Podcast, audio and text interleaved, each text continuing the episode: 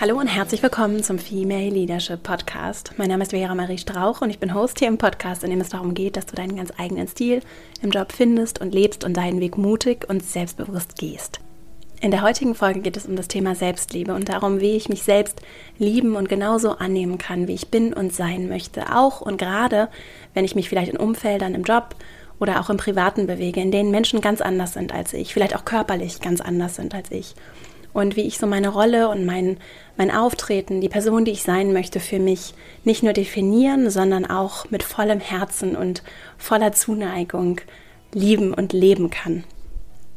Und dazu habe ich einen wunderbaren Interviewgast zu Besuch. Katharina Pogaselski ist Plus-Size-Expertin, Curvy-Model und Moderatorin und setzt sich mit ihrer Arbeit für mehr Selbstliebe und Körperakzeptanz ein. Und wir haben über Schönheitsideale im Wandel der Zeit gesprochen, darüber, was ich tun kann, wenn ich mich anders fühle, wenn ich mich vielleicht auch nicht so kleiden möchte wie alle anderen, auch gerade im Job, wie viel Rolle die Oberfläche gerade auch für Frauen spielt, also wie wir aussehen spielt und wie wir alle mit unserem Verhalten das verändern können und uns auf das konzentrieren können, was wirklich wichtig ist und warum das vor allem auch bei uns selbst und unserem Umgang mit uns selbst und unserer Reaktion auf andere beginnen kann.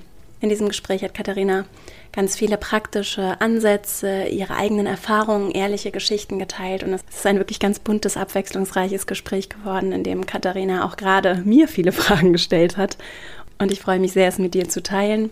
Und wenn du Lust hast, dann lass uns auch gerne per E-Mail im Kontakt bleiben, verastrauch.com slash newsletter. Dann erhältst du einmal in der Woche Updates, weitere Links, Informationen, Buchempfehlungen rund um die Themen des Podcasts von mir. Und jetzt wünsche ich dir ganz viel Freude mit diesem schönen Gespräch und dann legen wir gleich mal los. Heute zu Gast im Podcast ist Katharina Pogorzelski. Sie ist Moderatorin, Plus-Size-Expertin, Bloggerin, Model, Schauspielerin, vielseitig interessiert, begabt und mit ihrer Arbeit setzt sie sich vor allem für ein anderes Bild von Frauen, auch gerade in der Medienwelt, mhm. die uns ja alle indirekt und direkt erreicht, ein. Und äh, ich ich habe mir hier im Podcast auch so zum Ziel gesetzt, ehrliche Geschichten zu erzählen. Das ist ein Grund, warum ich das hier mache. Ich möchte ehrliche Geschichten aus der Arbeitswelt erzählen und natürlich auch ehrliche Geschichten aus der Welt insgesamt. Mhm. Und das ist mir ein ganz großes Bedürfnis und ich freue mich sehr, heute mit dir ganz ehrlich über verschiedene Bereiche auch des gesellschaftlichen Lebens, das uns auch in der Arbeitswelt berührt, zu sprechen. Und du bist ein super inspirierendes und tolles Beispiel dafür. Und ich würde gerne zum Start mit einer ehrlichen Geschichte, deiner ehrlichen ja. Geschichte beginnen. Wie bist du da hingekommen, was du heute machst, mhm. was genau machst du? Mhm. Und ähm, ja. Ja, sehr gerne. Danke, dass ich da sein darf. Ja, herzlich willkommen im Podcast, habe ich gar nicht gesagt. Schön, dass du da bist. Was für eine tolle Vorstellung. ja, also ich komme aus Berlin mhm. und ich glaube, das, was ich heute mache, fing schon früh an. Mhm. Also, dass ich ähm, immer ein bisschen pummeliger war als der Durchschnitt. Mhm. Und ich habe dann Schauspiel studiert ganz am Anfang und habe aber gar nicht so wirklich wahrgenommen, dass ich so anders aussehe. Was, glaube ich, ganz viel damit zusammenhängt, dass von zu Hause aus, ich komme aus so einer Generation, wo die Eltern sich Mühe gegeben haben, also zumindestens die Mädchen wurden nicht gelobt über ihre Optik, sondern eher über innere Werte oder was sie machen und nicht machen. Also deswegen hatte ich gar nicht so ein Gefühl dafür, ich muss hübsch aussehen, ich muss schlank sein oder ich muss so und so aussehen. Also das erkläre ich mir heute so. Mhm. Und habe, glaube ich, das erste Mal auf der Schauspielschule so gemerkt, okay, offensichtlich bin ich jetzt nicht so der Standardtyp und ich kann bestimmte Rollen nicht spielen mhm. aufgrund meines Körpers. Ne? Und dass ich dann auf einmal in so einem Rollenfach war von den erwachsenen weiblichen Frauen, die dann irgendwie, nehmen wir Kabale und Liebe, dass ich dann eher die Lady Milford gespielt habe und nicht irgendwie die jugendlichen Rollen. Und das fand ich natürlich damals schon ganz, ganz schwierig, habe aber gemerkt, ich habe ja nur meinen Körper und mich und ich kann jetzt akzeptieren, wie ich bin und damit umgehen oder das ablehnen und irgendwie doof finden. Ja. Und das ist, ähm, bin ich ganz dankbar für, dass ich dann so gemerkt habe, man kann sich auch annehmen, wie man ist und das irgendwie nutzen und zu einer Stärke machen. Ja. Und das war, glaube ich, so ein, so ein Schlüsselmoment in der Kombination, dass ich von zu Hause ein gutes Gefühl mitbekommen habe. Das sage ich deswegen so ausführlich, weil mich Leute immer wieder fragen, wie das denn sein kann, dass ich als dicke Frau selbstbewusst durch die Straßen laufe. Ich überspitze das jetzt ein bisschen, ja. ne? aber ich glaube, dadurch habe ich mich viel damit beschäftigt, warum es andere Menschen gibt, die anders aussehen, die nicht mit so einem Selbstverständnis durch die Gegend gehen oder die das erst lernen müssen. Und dann ähm, war ich in diesem Bereich von, ich liebe Theater zu machen und zu spielen und es gab für mich nichts anderes. Dementsprechend hatte ich auch keinen Plan B, C, D, F und war dann ähm, so Anfang 20 und hatte einen Stimmunfall und einen Körperunfall, musste dadurch auch Cortison nehmen und es war nicht ganz klar, ob ich wieder spielen kann. Und damals ist für mich natürlich alles zusammengebrochen, also weil ich auch keine anderen Alternativen hatte. Parallel dazu ähm, war ich in Antwerpen, habe da Freunde besucht vom Theater und wurde dann angesprochen, ob ich nicht als Plus-Size-Model arbeiten will. Und habe dann auch noch mal gemerkt, dass es gar nicht selbstverständlich ist, wenn man anders aussieht als das aktuelle Schönheitsideal, dass man dann selbstbewusst und fröhlich durchs Leben gehen kann und Spaß haben kann. Und habe in dieser Zeit unglaublich viele Marken kennengelernt, Mode noch mehr kennengelernt und glaube ich, weißt du, diese Kombination aus im Theater baust du ja auch eine Rolle über Kleidung, über eine Frisur, über Haltung, über vielleicht auch, wie du dich schminkst oder ob du dich nicht schminkst. Und beim Plus-Size-Modeln war das ähnlich. Und ob ich damals dann vielleicht auch in Kaufhäusern damals Modenschauen gelaufen bin, wo andere Frauen im Publikum waren, die mir dann gesagt haben, es gibt ihnen so viel, dass da jemand ist in ihrer Größe mhm. und irgendwie fröhlich über den Laufsteg geht und es inspiriert sie. Mhm. Das war dann eher so parallel dazu. Und dann war ich irgendwie, ja, Anfang 20, wusste nicht, was ich machen sollte und dachte, okay, irgendwas muss ich ja tun. Und ich habe dann angefangen, als Soufflöse kurz zu arbeiten, mhm. aber habe gemerkt, das ist nicht so gut, denen den Text zu sagen, wo man selber sein will. Mhm. Und das war dann schon eine schwierige Zeit. Und ich wusste aber auch für mich, für mich kommt auch nicht in Frage, nur als Model irgendwie zu leben. Und hatte auch das Gefühl, ich weiß so wenig von der Welt, weil in diese Theaterwelt ist ja schon sehr abgeschlossener kleiner Organismus. Mhm. Und dann habe ich angefangen, ähm, Kulturmanagement, Kulturarbeit zu studieren und das fand ich so toll, weil das war ein sehr praktisches Studium damals in Potsdam, wo du gelernt hast, Konzepte von irgendwie den Anträgen, die du stellen musst, über Konzeptentwicklung, über Umsetzung, tatsächlich alles zu lernen, habe gemerkt, dass mir das Freude macht, Dinge zu organisieren und Menschen auch zu motivieren und war dann, ähm, bin nochmal ins Ausland gegangen und habe an verschiedenen Schulen in Antwerpen Kindern so Filmpädagogik beigebracht und habe gemerkt, dass das total toll ist, in diesem Kulturpädagogikbereich zu sein und mit den Kindern zu lernen und fand das unglaublich stimulierend. Und dann war dann so ein bisschen die Entscheidung, gehe ich eher in die Ecke oder finde ich das schöner, wirklich auch mich mit erwachsenen Frauen zu beschäftigen und die zu motivieren. Und dann hat gesiegt, würde ich mal sagen, dass ich mich beschäftige mit dem Thema Plus Size und Curvy. Und dann habe ich so ein bisschen geschaut, als ich zurück war in Berlin. Das war 2007, 2008. Da war der ganze Markt um Übergrößenmode und Plus-Size-Mode und Curvy-Mode. Ich sage deswegen so viele Begriffe, mhm. weil der, einige fühlen sich mit bestimmten Begriffen unwohl. Mhm. Und deswegen versuche ich das mal so ein bisschen breiter zu beschreiben. Und damals gab es das noch nicht so in den Medien, damals gab es nicht so wirklich Inspiration. Weißt du, so ganz pragmatisch gesagt, wo bekommst du als junge Frau Kleidung in großen Größen, die jetzt nicht nur unattraktiv ist oder ein bisschen altmodisch, mhm. aber auch, ähm, wo kriege ich vielleicht eine Inspiration her? Und ich, das war auch so eine Zeit, wo ich so gemerkt habe, ich komme jetzt aus Berlin, ich habe mir mehr Vergleiche aber angenommen, ich komme vom Dorf und ich bin vielleicht die einzige Frau, die große Größen trägt. Wo kann ich mich dann vergleichen oder wo kriege ich auch eine Inspiration? Und ja. auch, das habe ich dann auch gemerkt, als ich in der Zeit dann, als ich wieder spielen durfte oder auch als ich Moderationsjobs hatte, dass das einfach schwierig ist aufgrund des Körpers auch Jobs zu bekommen. Und dann habe ich mich zurückerinnert, als ich klein war, gab es Heller von Sinn in den Medien. Mhm. Dann gab es, glaube ich, so ein paar Gartensendungen, wo die eine oder andere oder auch noch so eine Umstyling-Geschichte, aber sonst gab es nichts. Ja. So. Und dann habe ich irgendwann gedacht, ich muss jetzt irgendwie einen Ort finden, wo ich das bündel. Gleichzeitig ist mir aufgefallen, ich war halt früher auch, bin ich immer noch sehr interessiert an Mode und an Trends. Mhm. Wo kriege ich dann Trends und gibt es überhaupt Trends in den großen Größen? Und habe mir damals, da war ich noch in einer anderen Richtung, wie so das Ziel gesetzt, ich möchte, dass es Trends in den aktuellen, also die aktuellen Trends in den großen Größen gibt. Und habe damals meinen Blog gegründet, den ich Megabambi genannt habe, weil ich das dann auch wichtig fand, da ein bisschen Spaß und auch ein bisschen Ironie in dieses Thema zu bringen, dass das nicht immer so, ja, so schwer ist, weißt ja. du, dieses Thema Übergewicht, so. Ja. Und dann fing das an, dass ich gesagt habe, weil ich, das Gute war ja, ich kannte alle Marken, ich kannte mich aus mit Schnitten, mit Körperform durch das Modeln, dass ich da ganz automatisch so reingerutscht bin und habe dann irgendwie angefangen, ja, da irgendwie out, wie das damals so war, Outfits ähm, zu fotografieren, zu inspirieren. Und damals war die Bloggerlandschaft auch noch in dem Bereich große Größen super klein. Mhm. Also das ist ja heute ganz anders. Dann ging es rüber zu Instagram.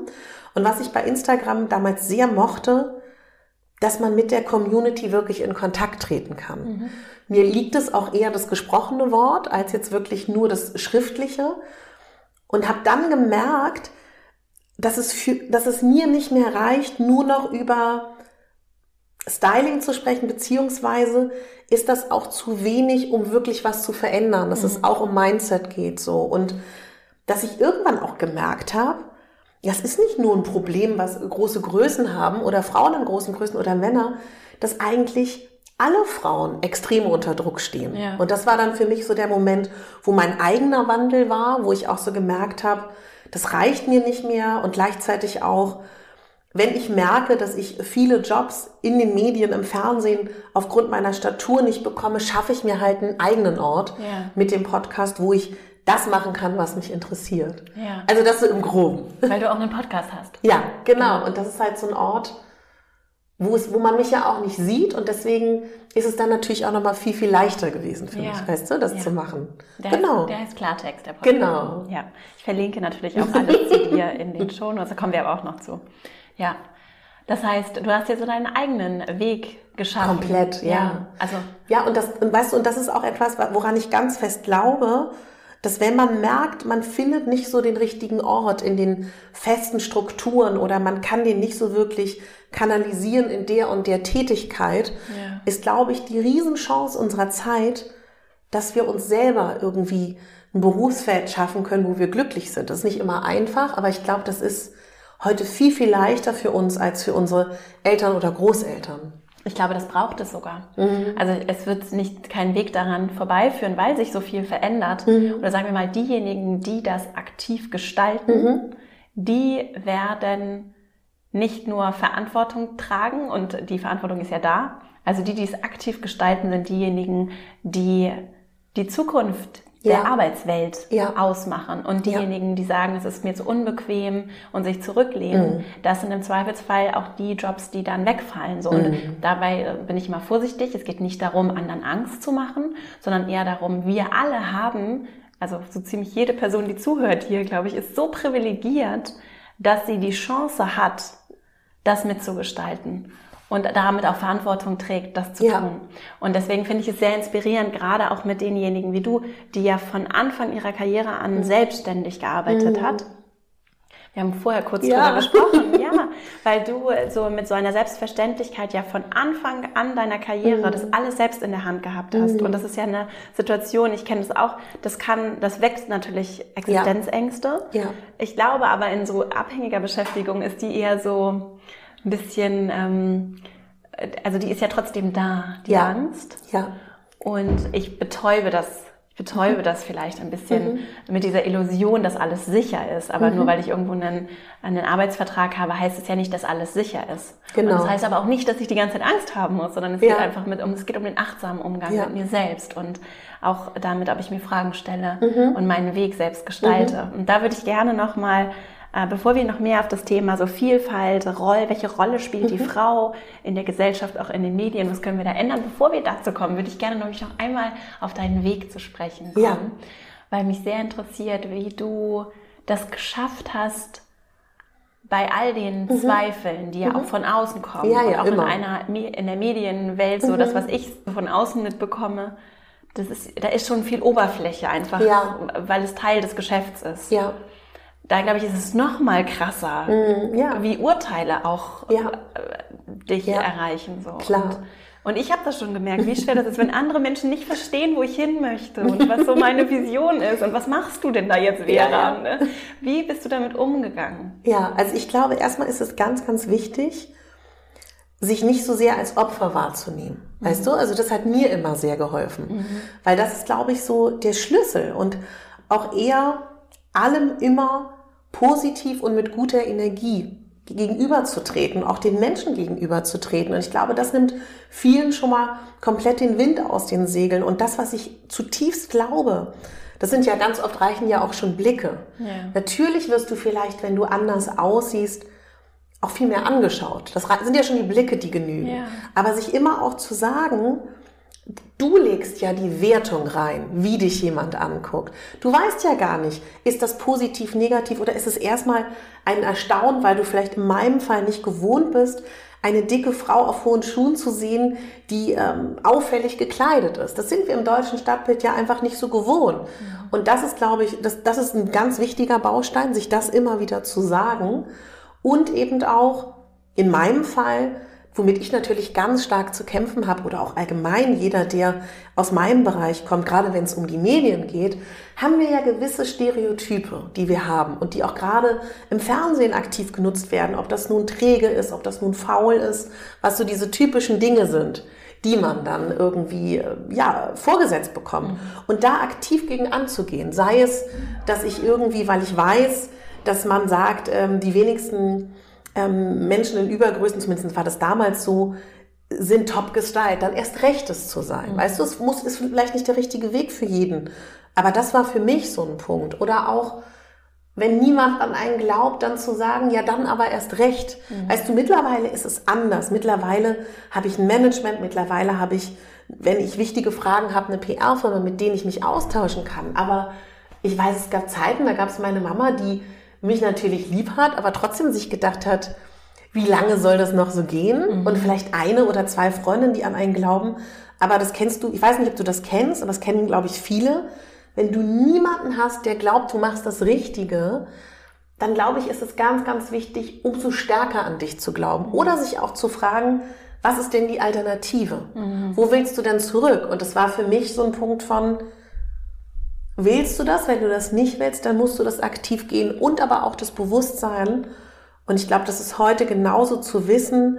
Wir leben in, Zeiten vom Umbruch und im Wandel in der Berufswelt und dementsprechend sich einfach auch zu sagen, das gehört zu unserer Zeit, dass es ja. eben so fluid ist und dass es alles sich wandelt und da, da wirst du immer gegen Kritik natürlich stoßen. Ja.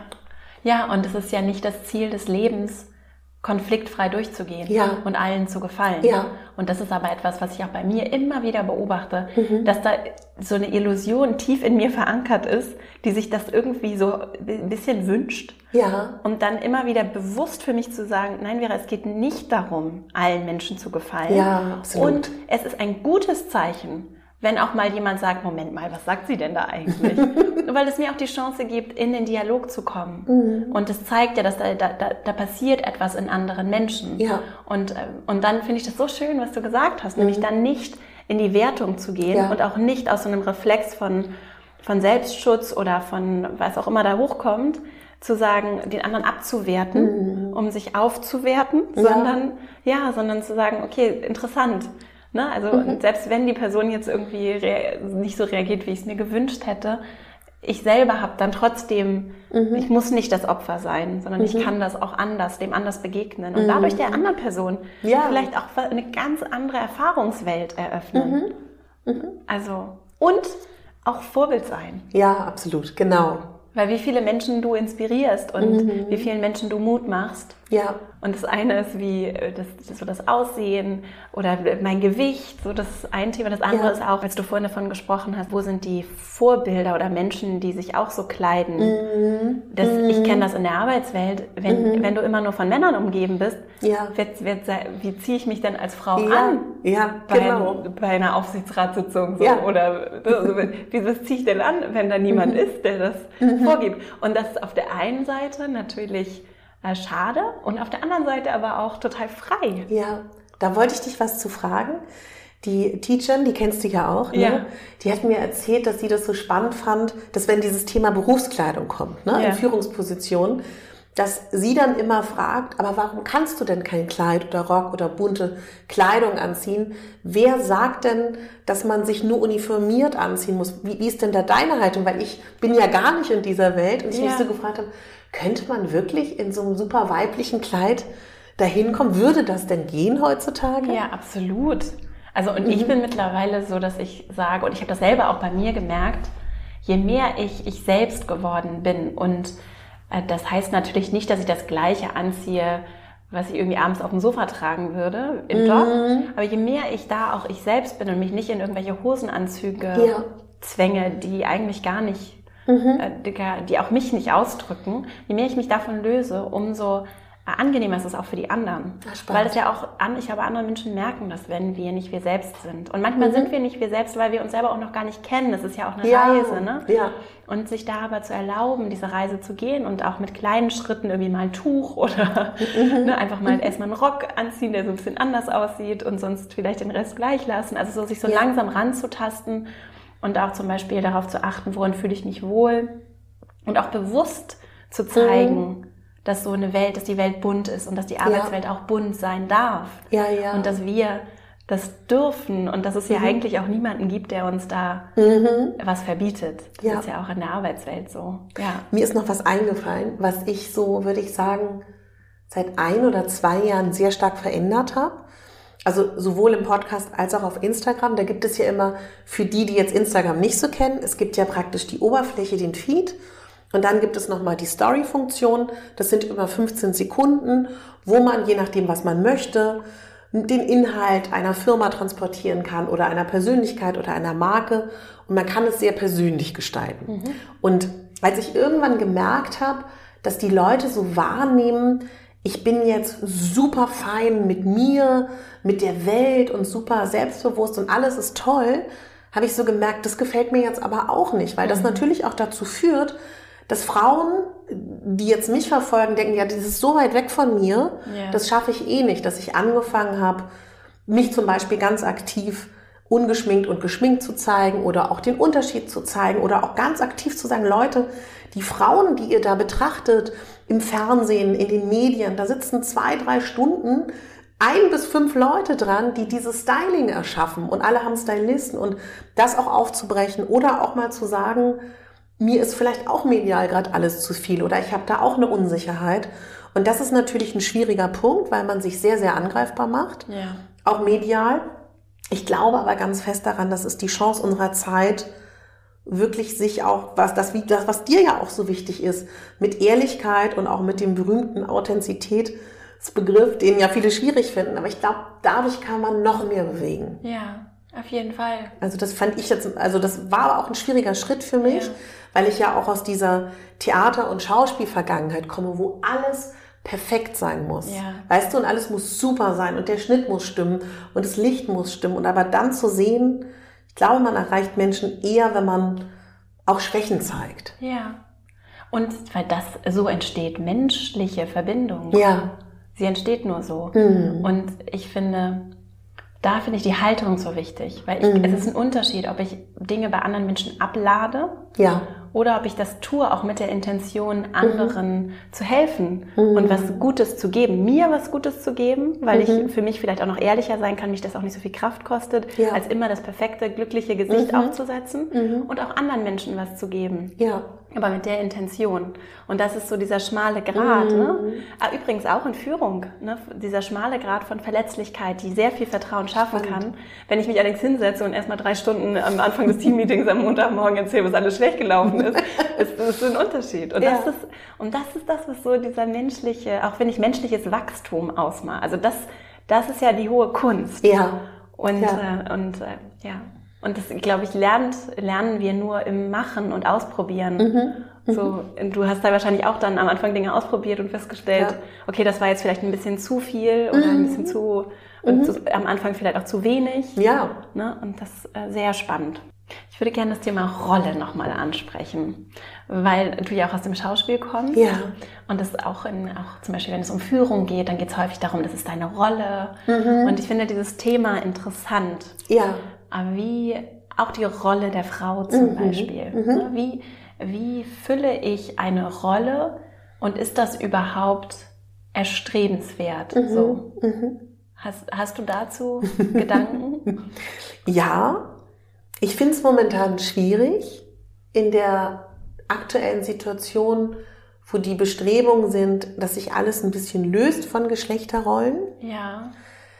ich freue mich ja, dass das passiert auf der einen Art und Weise. Also Ja. das finde ich gut, aber ich habe auch das Gefühl, dass man sich sehr schnell verloren führen kann. Und ich habe so das in der Beobachtung das Gefühl, dass sowohl die Frauen als auch die Männer gar keine richtigen Rollen mehr haben, in denen sie sich zurechtfinden. Und ich glaube, dass gewisses Rollenverhalten und Bild uns auch helfen kann. Und ich glaube, dass wir erstmal vielleicht noch ein, zwei Generationen brauchen, um so locker mit diesen fließenden Rollenbildern umzugehen. Wobei ich nicht glaube, dass es das ist, worüber du reden wolltest. Ne? Ja, das finde ich aber super spannend, weil es geht auch da um Vielfalt. Was Ja. ist die Rolle der Frau? Ist sie Ja. schmückendes Beiwerk? Muss Absolut. sie irgendwie Größe 36 haben Ja. und irgendwie lange Haare, damit sie eine Frau Genau. ist? Ja. So, also, oder, ja, ich finde das sehr spannend und weil es ist ja auch nicht nur, es ist ja nicht schwarz-weiß. Ja. Und das gilt, finde ich auch, und das finde ich ein sehr wichtiger Punkt. Es kann mir auch helfen, Klarheit über meine Rolle zu haben, zum Beispiel im Job. Um, äh, wenn wir das aus so einer Metaebene betrachten, je klarer ich darüber bin, umso mehr Struktur gibt es mir vielleicht auch. Und wenn ich mich dann parallel mir erlaube oder ver- verstehe, dass ich aber diese Rolle auch als solche weiterentwickeln darf, Ja. dann entsteht ja die Magie und das gleiche gilt auch für mich als als Frau ist vielleicht erstmal ein ganz guter Halt zu sagen, okay, weiß ich nicht, so ich trage gerne Röcke und das ist auch okay. Ja, absolut. Und dann diese Rolle als Frau aber für mich auch selbst definieren zu dürfen. ja. Mhm. So, und es ist eben nicht mein, mein Äußeres alleine, das mich als Person ausmacht. Mhm. Wie, aber wenn wir uns jetzt mal so die Rolle der Frau, sagen wir vielleicht, bleiben wir mal bei der Rolle der Frau in den Medien. Ja. So, und da, ich habe das mal, ich habe das mich neulich gehört, jetzt gerade mit den Oscars, und habe gelesen, dass tatsächlich dass von den erfolgreichsten Filmen in 2019 der Gesamtsprechanteil von Frauen bei gerade mal 34 Prozent liegt so. Wahnsinn. Und ich finde, dass das ist so ein schönes Beispiel einfach dafür. Und da Ja. gibt es noch viel, viel mehr. Ich konnte mich gar nicht entscheiden, welches Beispiel ich mitbringe. Dass äh, Frauen eben häufig einfach so dabei stehen und dann sehen die auch, müssen die in einer gewisse Weise aussehen, sonst dürfen sie eben eher die Mutter spielen, aber nicht, Ja. die, nicht Ja. die Freundin. So. Ja. Wie können wir da etwas ändern? Und wie können wir vielleicht auch als diejenigen, die Medien konsumieren, dazu beitragen? Also ich glaube schon mal die, sage ich mal, die Projekte oder diejenigen, die versuchen, was zu ändern, die schon mal zu unterstützen. Also das ist, glaube ich, ein Riesenpunkt. Oder auch, ich glaube, dass ich auch gar nicht so jemand bin, der Quoten schlecht findet. Ja. Also ich bin da eigentlich ein Riesenfan von. Das finde ich auch mal so ein schönes Beispiel, wenn man ähm, das französische Radio nimmt, ne? die ja auch eine gewisse Quote haben, wie viele französische Lieder im Radio gespielt werden müssen. Oder ich habe mich auch eine Weile sehr stark mit ähm, Musik und Radio und Sängerinnen beschäftigt, wie wenig weibliche deutsche Sängerinnen gespielt werden im Vergleich zu Männern. Das ist ja ähnlich.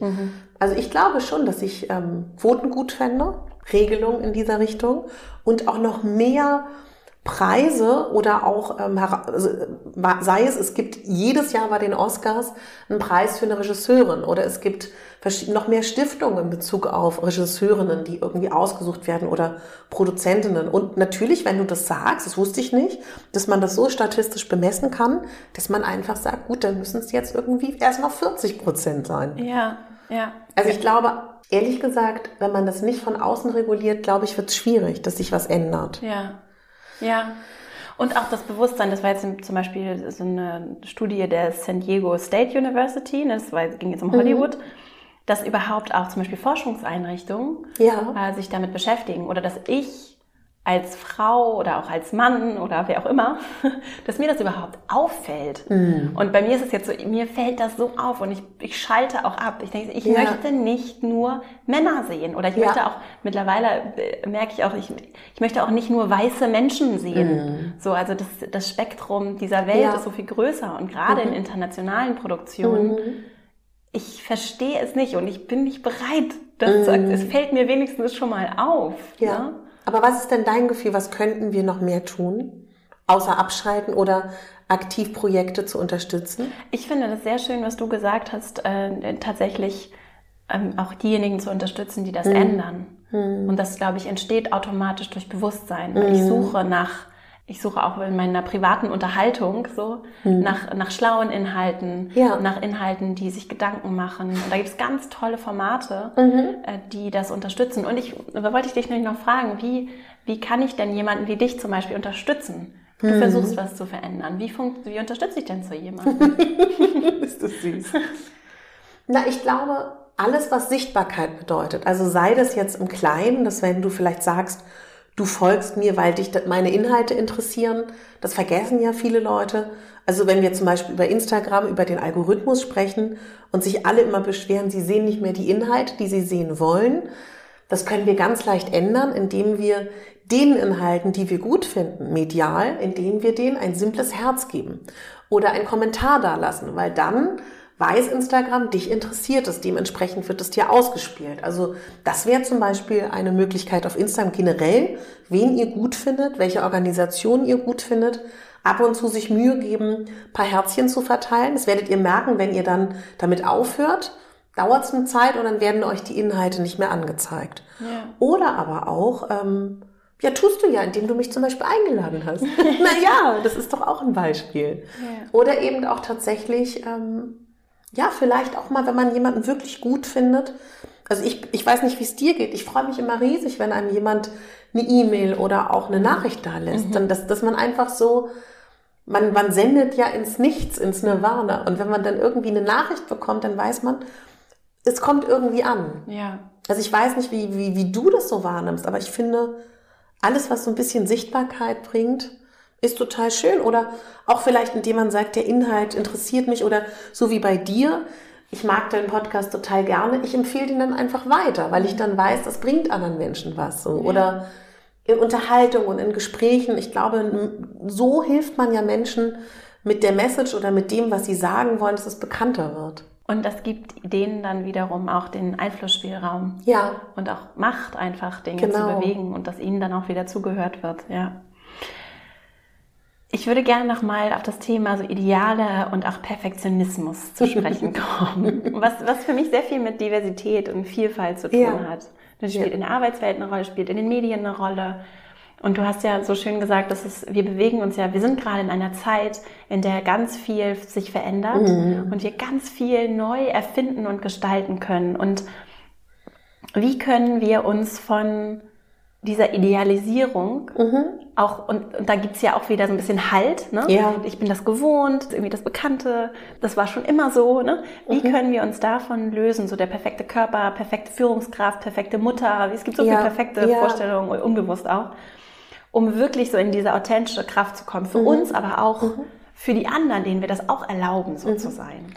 Na, ich glaube, erstmal grundsätzlich können wir ja nur uns verändern und nicht andere. Deswegen ist es gut, wenn man bei sich anfängt. und da auch ganz ehrlich zu sich zu sein. Weißt du, ich glaube, ich, ich kenne so viele Menschen, ich habe mich da auch zugezählt.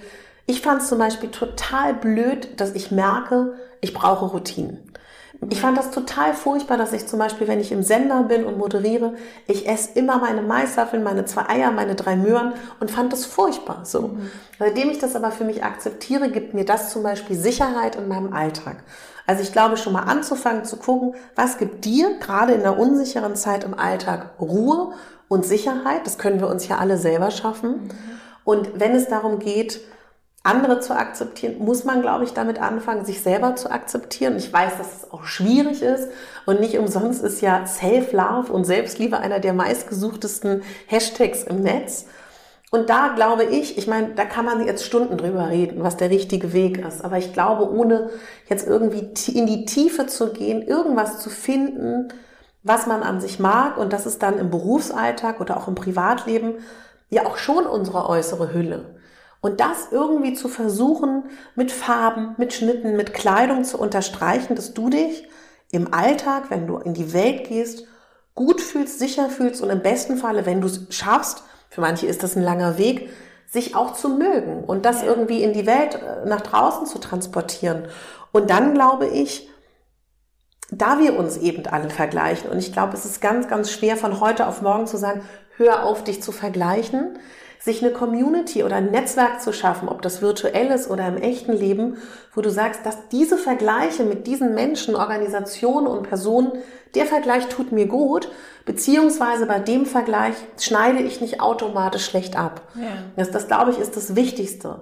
Solange man noch in diesem Vergleichsmodus ist, ich glaube, ganz abschalten können wir es auch nicht, das gehört ja zu uns, sich eine Welt zu bauen, die dir gut tut. Und wir wissen, und das glaube ich ist auch ganz wichtig, wie viele Gedanken denkt man pro Tag? 5000 oder ist ja so gewisse Zahlen.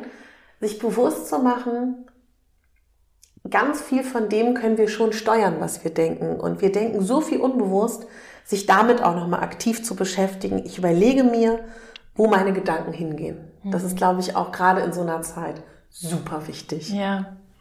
Ja, und da hilft so Achtsamkeitspraxis, ja. finde ich sehr. Ne? Also so Meditation, mhm und einfach bewusst meine Gedanken, also zu merken, wenn ich auch so in Gedanken, ich nenne es mal so Karussells einsteige, ja. zu merken, okay, ich bin jetzt gerade dem Karussell, ich entscheide mich jetzt aktiv auszusteigen ja, und ja. ich kann das eben. Und ich glaube, da ist ganz wichtig, sich auch zu sagen, das kann man esoterisch sehen, muss man aber ja. nicht. Und das, das finde ich so schwierig, dass ich ganz oft merke, dass Leute sich davor so scheuen, mit, mit Achtsamkeitsthemen sich zu beschäftigen oder auch mit Selbstliebe oder auch mit Gedankensteuerung, weil sie automatisch denken, okay, wenn ich das mache, sitze ich übermorgen auf dem Kissen, um mich rum sind eine Räucherstäbchen und das so ablehnen. Das finde mhm. ich oft so schade. Ja, ja. und das Thema Selbstliebe ist ja auch so ein Thema, das dich sehr ja. beschäftigt. Ne? ja.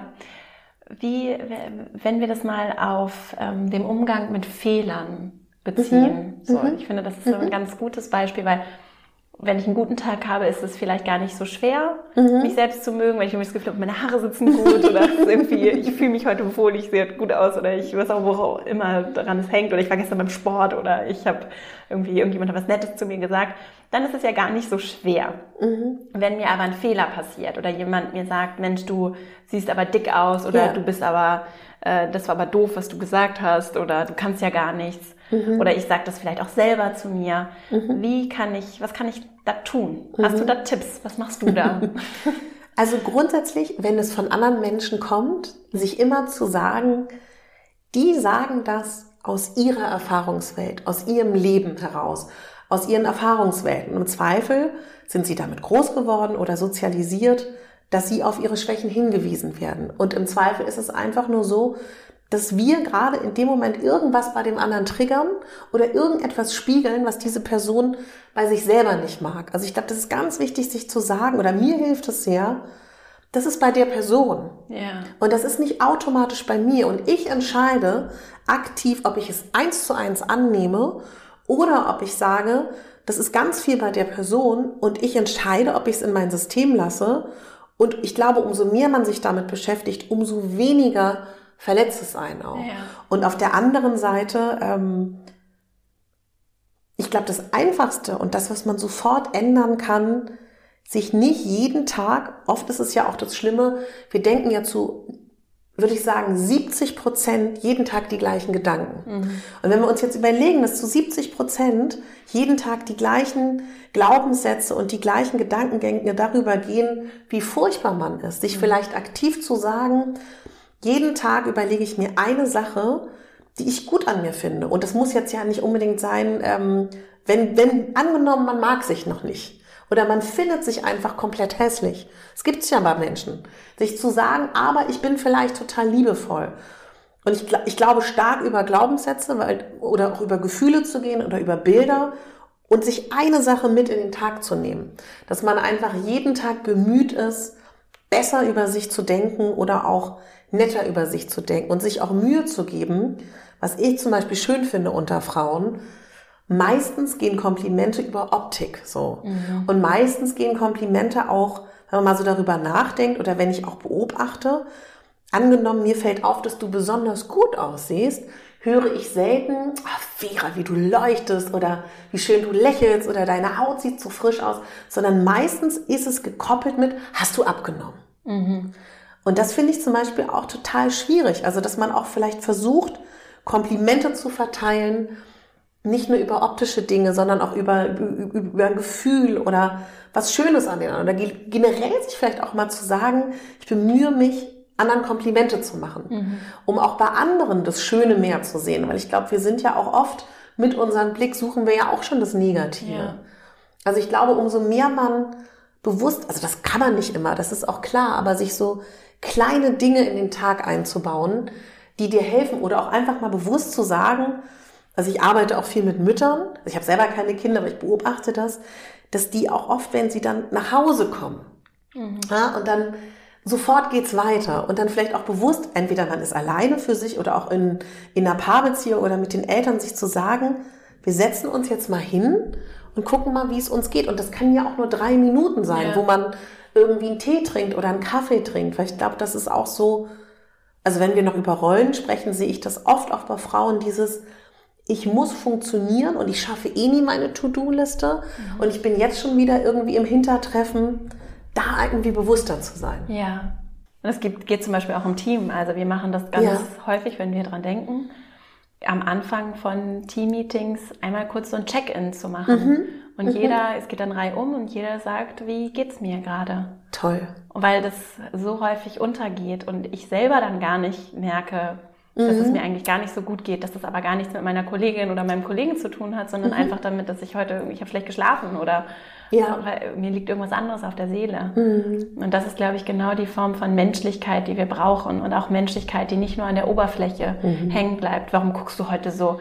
Die war irgendwie heute schlecht drauf oder, sondern auch zu sagen, warum denn? Oder ja. und ich finde es auch sehr schön, was du sagst in, in puncto Komplimente gerade bei Frauen ist es so, dass ganz viel das Äußere spielt irgendwie scheinbar eine ganz andere Rolle mhm. als bei Männern. Und ja. das äußert sich auch im Positiven in Form von Komplimenten. Mhm. Da ist er ja aber mehr als eine Oberfläche. Ja. Und das ist auch etwas, was mir auffällt. Mhm. Und ja, ein schöner Punkt. Hast du noch, hast du noch etwas, was du hinzufügen möchtest oder hast du noch etwas, worüber du gerne sprechen würdest? Gibt es noch irgendwas, was dir so nach unserem Gespräch jetzt so auf der Seele liegt? Ja, tatsächlich wie du aus deiner Erfahrung wahrnimmst, wie sehr die Optik aktuell noch eine Rolle spielt in der Arbeitswelt. Ob du findest, ob das besser geworden ist oder eher sich mehr zuspitzt. Jetzt stellst du mir die Frage. Ja, entschuldige. Sonst musst du sie mir direkt da fragen. Ich gehe immer sofort in den Modus. Ich finde, das ist ein ganz interessanter Punkt, weil das ich glaube, also es wird nicht aktiv thematisiert mhm. und es ist zum Beispiel auch ein Tabuthema oder ganz schwierig, das habe ich so erlebt, das vielleicht auch zu adressieren, wenn jemand nicht angemessen gekleidet ist ja. oder so, also so oberflächliche Sachen zu adressieren. Es ist viel leichter, mir, für mich jemandem ein Feedback zu geben und zu sagen, du hast dich in der und der Situation nicht so verhalten oder das ist das, was wir uns wünschen im Umgang mit Kunden, anstatt zu sagen, so der Rock ist zu kurz. Ja. Also es, es, spielt auf jeden Fall eine ganz massiv eine mhm. Rolle, auch mhm. wenn es zum Beispiel, glaube ich, um Vorstellungsgespräche geht. Ich habe jetzt keine quantitativen Zahlen, das ist so meine Einschätzung, spielt eine riesige Rolle. Mhm. Fotos, wie ich auftrete, was ich anhabe, da wird auch hinter verschlossenen Türen super viel drüber geredet und ich glaube auch, wenn ich als Frau da nicht dabei bin, auch unter Männern zum Beispiel, mhm. spielt es eine riesige Rolle. Die Optik, es wird nur nicht aktiv adressiert ja. und ich glaube, dass das vor allem das ist dann ein Beispiel dafür. Es ja. gibt, glaube ich, auch noch andere Dinge, die nicht aktiv adressiert werden. Und das ist da, braucht es viel mehr Kompetenz. Dazu recherchiere ich gerade für eine andere Folge. Ah, spannend. Viel mehr Kompetenz, schwierige Gespräche zu führen, heikle ja. Gespräche. Ja. Weil das ein Thema ist. Am Ende geht es darum, wie wir auch über unsere Emotionen zum Beispiel sprechen. Mhm. Wie aktiv reflektiere ich? Und wie aktiv reflektiere ich auch darüber, ist das wirklich wichtig, dass dieser Rock ja. zu kurz ist? Ja. Oder ist das nicht eigentlich was, wie du das vorhin gesagt hast, was in mir etwas triggert? Ja. Und am Ende ist es eigentlich gar nicht schlimm, dass die Frau diesen ja. Rock trägt und der vielleicht zwei Zentimeter für meinen Geschmack zu kurz ja. ist. Es stört mich. Ja. Und ist das etwas, was ich in einem heiklen Gespräch adressiere, mhm. aus guten Gründen? Mhm. Oder ist es etwas, was ich nicht adressiere, was mhm. dann aber auch nicht adressierenswert ist? Ja. Und ich glaube, deswegen, um deine Frage zu beantworten, spielt, glaube ich, eine riesige Rolle. Mhm. Es ist, es fehlt uns nur ganz häufig an der Kompetenz, ja. damit für uns innerlich umzugehen und auch äußerlich ja. in Dialog zu gehen und mhm. Klarheit zu schaffen. Was mhm. erwarte oder wünsche ich mir denn dann ja. in unserer Unternehmenskultur? Wie habe ich mich denn anzuziehen? Weil es eigentlich ein komplett regelfreier Raum ist mhm. formell. Ja. Informell gibt super viel, glaube ich, und super viel persönlichen Geschmack und ja. äh, was so angebracht ist und was nicht. Was mich total gefreut hat, was ich gern noch sagen würde, mm, es ist ja so, dass Kleidergröße 42, 44 die Standardgröße ist, mhm. tendenziell eher 60 Prozent der Frauen das tragen. Ja. Und wir medial ja eher Frauen sehen, die Kleidergröße 34, 36 tragen. Und dass die letzten Jahre bis heute ein riesiger Disput ist bei ähm, Entscheidern beim Fernsehen, wenn man in Gesprächen ist, dass man nicht ein Abbild der Gesellschaft zeigt oder zumindestens auch es immer so behandelt wurde, dass Frauen in der 42, 44, also Durchschnitt, ja. gezeigt werden. Ob es nun Schauspielerinnen sind, ob es Moderatorinnen sind, wer auch immer. So, also das sage ich deswegen so, weil ich das ja aus Gesprächen und Castingsituationen kenne. Ne? Ja. Und was ich letztes Jahr schon total bemerkenswert fand und wo ich mich gefreut habe, es geht jetzt gar nicht darum, RTL zu loben, aber in dem Fall ist es RTL, dass die letztes Jahr schon angefangen haben, es gab eine Umstyling-Show und normalerweise ist es so, dass ich gewohnt war jahrelang, ich style die großen Größen um. Weißt mhm. du, weil ich bin ja große Größe. Dass sie das erste Mal gesagt haben, neben mir war noch eine andere, die auch große Größen trägt. Wir haben sowohl die normalen Größen und die Übergrößen umgestylt. Das fand ich schon mal sensationell. Mhm. Und dass sie überhaupt jemandem zeigen, ich habe eine Kleidergröße 46, 48, das ist natürlich ein Riesenschritt das bist du ja auch nicht gewohnt. Das sind ja unsere Sehgewohnheiten, so einen Körper zu sehen. Ne? Ja. Ne? Obwohl das gar nicht so weit weg ist von der Realität. Und ich habe jetzt, freut mich unglaublich, es gibt seit, glaube ich, jetzt vier Wochen bei RTL Explosiv eine neue Moderatorin, die eine 4244 hat. Mhm. Und das freut mich deswegen, weil ich weiß, was das bedeutet, dass ein Fernsehsender sich dafür entscheidet, für eine quotenstarke Sendung das zu machen. Das zeigt aber auch für mich, dass unsere Zeit sich unglaublich verändert hat und dass das die Zuschauer sehen wollen mhm. und dass das jetzt passiert. Und deswegen finde ich so wichtig, weil auch gerade in meinem Bereich auch so viel gesagt wird, was noch nicht funktioniert. Es ist ein Riesenwandel, der passiert. Ja. Oder auch, ich habe in meinem Management auch einen Moderationskollegen, der eine dunkle Hautfarbe hat, der auch selbstverständlich besetzt wird. Das ist natürlich immer noch zu wenig ja. und das sind so kleine Beispiele, aber ich finde, dass es viel, viel besser ist als noch vor ein paar Jahren. Das hat bestimmt auch viel damit zu tun, dass das Fernsehen sich natürlich auch anstrengen muss, ne? dass überhaupt noch jemand Fernsehen guckt, mhm. dass sie natürlich auch nach dem gehen müssen, was wir sehen wollen. Aber ich finde trotzdem, dass sich ganz, ganz viel zum Positiven wendet. Ja, ja, und was wir sehen wollen, ist so ein Henne-Ei-Thema auch. Mm. Ne? Ja. ist es. Absolut. Ja. ja. Was wir dann eben gewohnt sind auch. Ne? Genau. Ne? Und ich, aber ja. Also dann würde ich ja immer noch irgendwie, also wenn es nur darum ginge, was ich schon gewohnt bin, dann wären ja, ja ganz viele neue Dinge gar nicht erst entstanden. Da sind wir ja auch beim Thema Kreativität. Ja. Und viele Dinge, die, die sind heute noch gar nicht erfunden. Ja. Eine Sache ist mir doch noch wichtig, ist mir jetzt eingefallen. Guck mal, wenn, weil das Internet ja auch immer sehr verteufelt wird, auch gerade bei jungen Menschen und gesagt wird, ob es nun, ich versuche mich gerade in TikTok einzuarbeiten, ist ganz schwierig noch oh für mich. Bist du da? Nein. Also, ja gut, okay. Für alle, die zuhören, die, die TikTok nicht kennen, so wie ich noch vor einigen Monaten. ich auch nicht. Magst du kurz erzählen, was TikTok ist? Ja, es ist, es ist eine Plattform, wo man entweder Video, also man kann alle Videos selber erstellen, wo man irgendwie eine Filmsequenz nachstellt und oder auch wo man tanzt oder es ist ein ganz eigenes Medium, was man, glaube ich, fantastisch nutzen kann. Es ist das neue Ding der Kinder und Jugendlichen oder ob das ein TikTok ist oder auch ähm, Instagram, wo ich, worauf ich eigentlich hinaus wollte. Wenn man heute Diversität, Gender, äh, Cis oder was es da alles gibt oder Plus heißt Curvy, Selbstliebe. Ähm, was könnte man in eurem Bereich sagen? In eurem Bereich, du weißt, wie ich das meine, im Business-Bereich. Du gibst das ein und dir zeigt das Internet eine Vielfalt. Und ich finde, das ist schön, weil natürlich ist es ein Druck, dass dieser Vergleich stark ist. Aber gleichzeitig kann ich als Lisa, die im kleinen Dorf in Brandenburg wohnt und um mich herum ist niemand, der aussieht wie ich, finde ich auf einmal jemanden, der so aussieht wie ich. Und das finde ich ist eine total schöne Chance unserer Zeit. Absolut. Das ist doch ein sehr schönes äh, Schlusswort. Wir kommen jetzt nämlich gleich schon zu meinen drei Abschlussfragen. Ja. Vorher habe ich noch äh, für alle, die zuhören und dich gerne finden möchten, die Frage, wo, wo bist du? Wie kann ich mich mit dir vernetzen? Wo finde ich dich? Ja, ich bin jetzt bei TikTok. Aber ist, glaube ich, nicht interessant. Also ich habe einen Blog, der heißt äh, Megabambi. Mhm. Den gibt es schon sehr, sehr lange. Ich würde sagen, das ist ein Ort, wo man ein bisschen in den Archiven stöbern kann. Das ist momentan nicht mein Fokus, aber den gibt es noch und den wird es auch immer geben.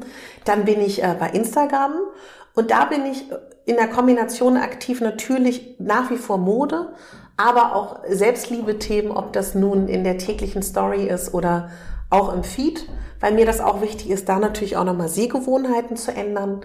Dann habe ich einen Podcast, Klartext bei Katharina Bogazelski, den man überall hören kann, wo das so ist. Und da ist es ähnlich wie bei dir, ein Mix aus Solofolgen und auch Interviews. Und da geht es gar nicht so sehr um das Thema große Größen auch mal, aber da geht es eher um alles, was mich umtreibt in Bezug darauf, dass man sich mehr mag und dass man sich nicht so viel Druck macht. Und die Interviews, du kommst ja auch zu mir, ich freue mich schon sehr, das sind halt Frauen, die ich toll finde und wo ich das Gefühl habe, die inspirieren. Ja, und ansonsten mit meiner eigenen Website. Schön. Ich verlinke auf jeden Fall alles in den Show Notes. Und dann kommen wir jetzt zur ersten Abschlussfrage. Und zwar, du hast die Möglichkeit, ein Plakat, die Welt zu plakatieren. Ja. Und jeder Mensch sieht jeden Morgen beim Verlassen des Hauses dieses Plakat. Was würde darauf stehen? Du bist genau richtig, so wie du bist. Schön. Schön. Mm, als zweite Frage, hast du Buchtipps? Ja, also was ich nach wie vor ganz schön finde, ist äh, der flexible Mensch von Richard Sennett. Ist natürlich ein bisschen überholt, aber ich finde, das ist, also zumindest hat es mich damals sehr inspiriert, überhaupt zu verstehen, wie der Wandel in unserer aktuellen Zeit ist. Was ich damals geliebt habe, ich weiß leider nicht mehr, von wem es war, Distanz und Nähe. Es wird, glaube ich, leider nicht mehr aufgelegt, wo es ganz stark um dieses Ganze, wenn man sich entzieht und der andere wieder auf Distanz geht. Mhm. Das fand ich ganz spannend, um so ein bisschen psychologische mhm. Verhältnismäßigkeiten zu verstehen. Natürlich äh, das, ähm, das Café am Rande der Welt. Von Don Strelecki. Ja, muss man ja einfach sagen. Ne? Ich ja. finde das schon sehr, sehr schön. schön. Und als letztes, ähm, was Sterbende noch sagen wollten, da weiß ich den Buchtitel, ja, weißt du, welches ich meine? Ich weiß, welches du meinst. Weil ich finde, es geht jetzt gar nicht so darum, wie es geschrieben wird und ob es jetzt literarisch ein tolles Buch ist, aber ich finde, das bringt das Thema Tod sehr schön undramatisch wieder in das Leben und das finde ich wichtig. Ja. Weißt du, weil ich finde das so schade, dass der Tod so weit außerhalb unserer Gesellschaft ist und ich finde es ein gutes Buch, ohne da so sehr Ängste zu triggern und dann auch sich selber nochmal so zu sagen, es ist endlich und was kann man noch in dieser Zeit aktiv gestalten. Ja, sehr schön, sehr wichtig. Mhm. Was ist wirklich wichtig? Mhm. Und äh, das ist auch ein, ein absolut, also dieses Tabuthema Tod. Ja. Oh, ja. Also da werde ich auch noch, da kommt auch noch was, weil das ist wirklich, also auch im Job, ja. äh, der gehört zum Leben genauso dazu und das mhm. einfach so wegdrücken zu wollen, ist in meinen Augen kein guter, auch kein guter Weg, um an die Dinge ranzukommen, die für mich wirklich wichtig sind. Mhm. Und den Fokus immer wieder auszurichten und zu sagen, ist das jetzt wirklich Existenzangst oder ist das ja. eigentlich nur irgend so ein Rauschen? Mhm. Oder ist es, ähm, ja, gut. Jetzt mal eine dritte Frage. Wenn du äh, den Entscheiderinnen und Entscheidern dieser Welt, also das kann in Politik, Wirtschaft, überall, also die Menschen, die wirklich auch vielleicht im Hintergrund so die Strippen ziehen, wenn du denen eine Weisheit oder eine Bitte, einen Ratschlag für ihre Entscheidungsfindung mitgeben könntest, hm. was wäre das? Was wäre so eine Sache, von der du sagst, ich würde mir wünschen, dass das mhm. eine Rolle spielt? Mehr. Also ich fände total schön bezogen auf Deutschland, wenn Abschlüsse, Zeugnisse, Ausbildung nicht so sehr eine große Rolle spielen würden. Mhm. Weil, also ich kann das nur, ich mache es ganz kurz. Ich weiß, als ich damals in Amsterdam war und diese Workshops für Kinder gegeben habe mhm. an Schulen, was ja eigentlich eine Aufgabe ist vom ausgebildeten Theaterpädagogen. Ne? Und wo ich das damals auch so gesagt habe, dass ich das so befremdlich finde, dass ich das darf. Und wo damals ähm, die gesagt haben, ja, aber wir in den Niederlanden glauben daran, dass es darum geht, ob du das Potenzial hast und ob du das ausgestalten kannst, deine, deine die Rolle. Und also ich wäre sehr traurig, hätte ich diese Erfahrung nicht gemacht. Und ich verstehe, dass Ausbildung und Zeugnisse wichtig sind, aber ich finde, es ist oft immer noch zu wichtig. Ja, absolut. Und auch ein guter Grund, äh, ja. Menschen ja, was wolltest du sagen? Es ist ein guter Grund, Menschen Geld zu verweigern und Leute ja, unterzubezahlen. Richtig. Das passiert nämlich ganz massiv. Ja. Äh, und nur weil jemand kein Studium hat, macht er den gleichen Job für weniger mhm. Geld, auch im öffentlichen Dienst ein Riesenthema. Stimmt, du hast recht. Und es ist auch eine gute, und das heißt nicht nur, weil ich eine Qualifikation habe, dass ich einen Job besser mache. Mhm. Und es gehen ganz viele Chancen, glaube ich, verloren, weil Menschen mit Potenzialen, vielleicht auch in einem gewissen Alter, mhm. sich gar nicht mehr äh, gar nicht mehr trauen oder demotiviert, so demotiviert sind, gewisse Dinge ja. nicht anzugehen, obwohl sie eigentlich so einen großen gesellschaftlichen Beitrag, gerade wenn es um Lehre, mhm. gerade wenn es um die Arbeit mit anderen Menschen geht, geht. Ja. Ne? Und ich glaube, da lässt sich eine ganze Menge noch machen. Mhm. Auch darüber, dass wir Standards hinterfragen. Gute ja. Standards sind kein Problem, es ist sogar wichtig. Nur, ja. Entschuldige, ich möchte es revidieren, ich möchte das anders sagen. Okay. Ich würde mir wünschen, und das ist, weil, das, weil du sagst es gerade, und das regt mich so auf, ich habe es vergessen, dass Altenpflege und Kindererziehung einfach besser bezahlt wird. Das finde ich so schrecklich. Ja. So, ja. so schrecklich. Ja. Das, ja. Eigentlich würde ich das gerne ändern. Ja. Ja, da können wir auf jeden Fall sehr viel tun noch in den Bereichen, auf so vielen Ebenen. Ja. Bezahlung ist definitiv ja, ganz ein Teil bitter. davon. Ach, Katharina, ich danke dir so sehr für dieses wirklich schöne Gespräch. Ich dir auch. War sehr schön. Ja, und ich wünsche dir weiterhin einfach äh, ganz viel Erfolg und alles Gute. Ich verlinke, wie gesagt, alles zu Katharina auch in den Show Notes und folgt ihr und überhaupt viel Erfolg und alles Liebe weiter. Ich danke dir sehr für deine Arbeit, Vera, und für deine Offenheit in so viele verschiedene Bereiche. Vielen Dank für die Einladung. Schön, dass du hier warst. Ich hoffe sehr, dass du aus diesem Gespräch für dich viel mitnehmen konntest, dass es dich motiviert und inspiriert, deinen ganz eigenen Weg mit noch mehr Selbstliebe und Klarheit auch für dich zu gehen, ihm zu folgen, auch Zweifel als etwas anzunehmen, das alle haben und mit dem wir aber arbeiten und umgehen können, für uns und auch für andere, die wir damit inspirieren. Und ich wünsche dir ganz viel Freude dabei, auch in die Umsetzung zu gehen, das für dich zu leben. Und wenn du Begleitung dir wünschst für die Umsetzung, dann guck dir gerne mal meine Kurse an. female-leadership-academy.de Mein vierwöchiger Online-Kurs öffnet das nächste Mal am 27. April die Tore und du kannst dich noch bis Ende März anmelden. Bis zum 2. April, glaube ich, sogar noch. Also nutz die Gelegenheit, bitte auch deinen Arbeitgeber um Erstattung und dann freue ich mich, wenn du Lust hast, dass wir im April zusammenarbeiten. Und außerdem arbeite ich gerade an vielen weiteren Projekten. Wenn du meinen Newsletter abonniert hast, verastrauch.com slash newsletter, dann wirst du auch dort darüber auf dem Laufenden gehalten. Und jetzt wünsche ich dir eine wunderschöne Woche. Ich freue mich, dass wir uns die nächste Woche wieder hören. Bis dahin, alles Liebe, deine Vera.